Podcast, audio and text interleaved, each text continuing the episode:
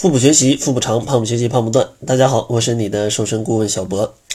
眼看呢，这个夏天越来越近了，今天呢，给大家来一点减肥当中的干货吧。这个东西啊，是可以帮助大家用一个非常健康的一个姿态去把自己的肥给减下来，而不是说把自己减得像一个衣服架一样，然后再去花医药费去补啊。因为前一阵看了一个新闻，有一个小姑娘，呃，本来。呃，他也就一百斤左右嘛，然后就想要减肥，就一直就用那种很极端的方式啊，大家可以脑补一下，很极端的方式，然后真的瘦了，瘦成了这个衣服架，然后家里人花了四十多万医药费啊，来来给他补，现在补没补好，我我不太清楚啊，反正反正是挺吓人的，所以说也不希望大家变成这样，所以今天就跟大家来聊一聊这个节食的一个危害。这个东西其实我已经讲了很多次，但是最近我还是收到各种各样的小伙伴在微信上来咨询我，就说这个吃苹果黄瓜什么的能不能瘦啊？吃酸奶能不能瘦啊？或者说什么二十一天减肥法靠不靠谱啊？马上要夏天了，这个很着急啊！我知道大家啊，这个减肥心切啊，这个心情我是非常非常可以理解的，但是你用这种极端的方法，我真的就是看不下去了。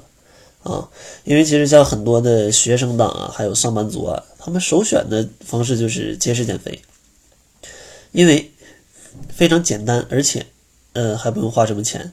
但是这个你节食减肥，你还不如去胖着呢啊！因为这个节食的危害，我一会儿会给大家来讲，真的是非常非常的吓人，而且对于你的健康跟你的减肥没有一点点的帮助啊。第一个危害就是。节食它势必会带来反弹，并且呢，它会让你变成一种易胖体质。其实节食减肥它反弹很快，这应该是大家都知道的。但是呢，大家都对它视而不见呢，这这是为什么？可能有些朋友说，我的一个小伙伴他节食了，然后他瘦了，他没没没复胖啊。我也想学这个办法。对这种小伙伴，我只想给他举一个例子啊，给他举一个例子，就是。你开车回家，你逆行你也可以回家，那你为什么不去逆行啊？而且你开车逆行回家，你也不一定会被撞死啊，那你为什么不去逆行呢？因为风险很大啊，风险很大，不一定你会死，但是风险很大，对吧？就是节食就是这样，每个人的体质不一样，可能他真的是现在没显示没显现出来问题，但你怎么确定你跟他就一样啊？万一？你反弹了，比之前还胖怎么办？你能不能承受这样的结果？而且它让你变成易胖体质，你以后减肥就很难减了。所以说啊，像这种高风险的事儿啊，咱们啊，咱们最好还是还是不要碰啊。咱们这个在正在自己最好的年纪，为什么非要这种铤而走险，不选择一点这个为未来个五六十年、七八十年去打算的一种减肥方法呢？对吧？何必走极端呢？然后，另外节食啊，它也会让你体内的这种新陈代谢不正常，严重的话一般会引起脱发，呃，面色也会非常的这种不好，然后发色会不是发色呀，是这个头发的质量会非常干燥啊。应该女性小伙伴有节食的应该有感觉，就是掉头发，头发质量也很不好啊，是吧？像这个毛毛草草的，皮肤也会因为这个营养不良或者是荷尔蒙代谢的一个不正常发生。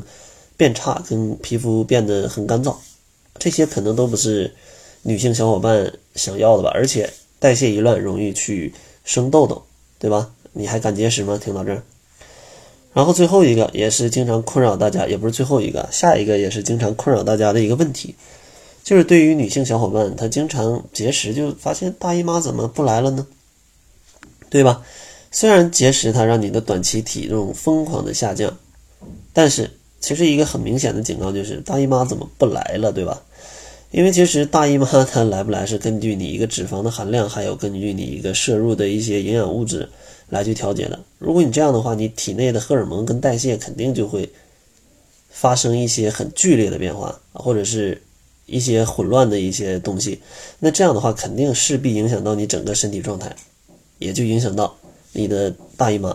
啊，其实这个东西是很严重的啊，但是其实我也关于这个东西，我也不一定有你们懂啊，在座的女性小伙伴们啊，所以说你们可以自己去考量一下，还要不要去节食啊？真的真的是很危险啊！同时，你去节食了之后，还会让你的抵抗力减弱，因为你节食的时候都是吃的很少，营养严重不足。同时，你节食的时候还会去分解你的肌肉蛋白质啊，它都会去分解，因为没有别的东西可分解了，对吧？你本来吃的少，你体内的糖糖原已经分解差不多了，那剩下分解啥？脂肪跟蛋白质呗。大家可能觉得分解脂肪挺好的，但是它也会分解你身体内的蛋白质啊，它会导致你的体力变差，然后你的抵抗力下降。同时，分解了很多的蛋白质，就代表你的肌肉减少。就像上面讲的，基础代谢下降就变成易胖体质啊，这个就是又容易生病又容易胖啊，你这个这个想想都很尴尬的一种状况。而且你节食真的也不是说挺扯的一点，但是挺挺有意思的，就是你有可能会变笨，而且你的脾气会很暴躁，就是你身体摄入的营养严重不足，不止你的体力会下降，而且大脑的营养也是跟不上的。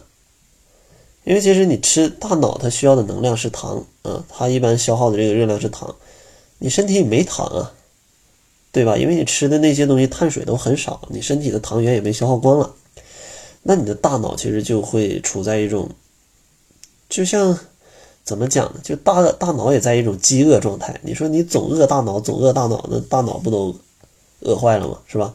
你不给人吃饭，人家怎么干活？所以说你想不笨都都很难。而且节食带来的这种压力会让你的脾气很暴躁啊，或者是暴饮暴食，或者是这种没有心情啊，这样其实也不是一个淑女应该有的一个状态哈，对吧？然后，如果你真的是长期饥饿、长期节食，它还会让你身体的水分大量流失啊，肌肉和蛋白质也会分解，造成也容易造成这种一种暂时性的肝肾功能的失调。如果你反复这么来搞的话，那这这个这个结果就我就不说了，大家自己脑补一下吧，自己脑补一下，真的是真的是挺挺挺惨的。大家可以去网上去搜一下这个关于一个结石然后治病花了四十多万的一个案例啊，就是江苏的一个九零后的小姑娘啊，结石结石的一个故事，大家可以去可以可以去找一下啊，就结石搞了一身病啊，家里花了四十多万医药费，这个真的是。不知道你们怕不怕？反正反正我是怕了，但是我真的希望大家真的是别通过这种方式啊！通过这种方式，人瘦下来的太少了，这就像你遭了雷劈还还中彩票一样的这个概率。所以说，大家还是选择一点正常的道路吧。就像我节目里所推荐的，不吃任何产品啊，不依靠任何产品，就通过调节你的生活习惯、饮食习惯、饮食结构和运动方式啊，来去健康的减肥，这样是很好的。最后呢，还送给大家一份七日瘦身食谱，想要领取的小伙伴可以关注公众号，搜索“小辉健康课堂”，辉呢是灰色的灰。另外呢，如果你也想加入我的减肥社群啊，一起来天天打卡，然后通过调节健康的这种生活习惯、饮食习惯、饮食结构和运动方式来达到一个减肥的一个目的的话，大家可以一起鼓励、一起监督。